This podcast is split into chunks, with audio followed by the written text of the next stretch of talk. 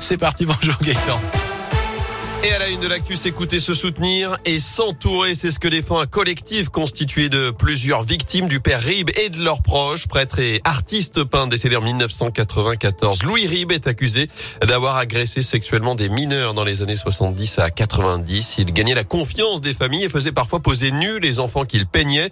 Les diocèses de Lyon, de Grenoble, Vienne et de Saint-Étienne ont recueilli 48 témoignages 50 ans après les faits. Luc Gemet, 57 ans, est l'une des premières victimes à en avoir parlé. Aujourd'hui, ses filles relaient son combat. Sophia Gemet, membre du collectif, s'est rendu compte de l'ampleur du phénomène, notamment lors de la première réunion publique qui s'est tenue dans le village de Gramont, chez nous, dans la Loire, le 17 janvier dernier. Ça a été euh, un coup de massue, en fait, d'entendre autant de témoignages de personnes qui n'avaient jamais parlé. On s'est dit, euh, il faut s'organiser. On ne savait pas ce qu'on voulait, quelle allait être la suite. On a tous les jours, en fait, euh, des personnes qui, euh, victimes ou pas, qui nous disent qu'ils veulent faire partie du collectif. La prochaine étape serait justement de se rencontrer sans l'organisation du diocèse, continuer à aider à ce que la parole se libère, parce qu'en fait, il y a des personnes qui commencent tout juste à parler, qu'elles soient pas seules, qu'elles soient écoutées par des personnes qui ont vécu la même chose qu'elles. Il n'y a que les qui ont été victimes qui peuvent se comprendre entre elles. On ressent vraiment que c'est dans cette direction qu'il faut aller pour le moment.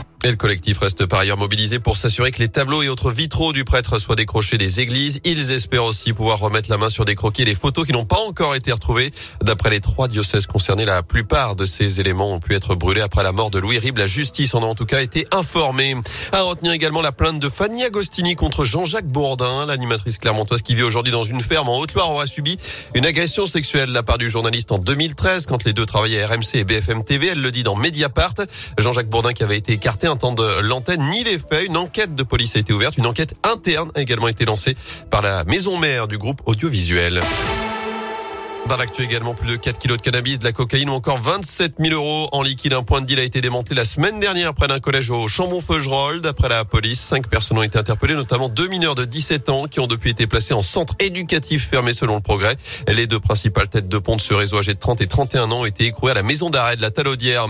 En bref, ce léger tremblement de terre en Ardèche, ça s'est passé hier matin près de Tournon-sur-Rhône, selon le réseau national de surveillance sismique.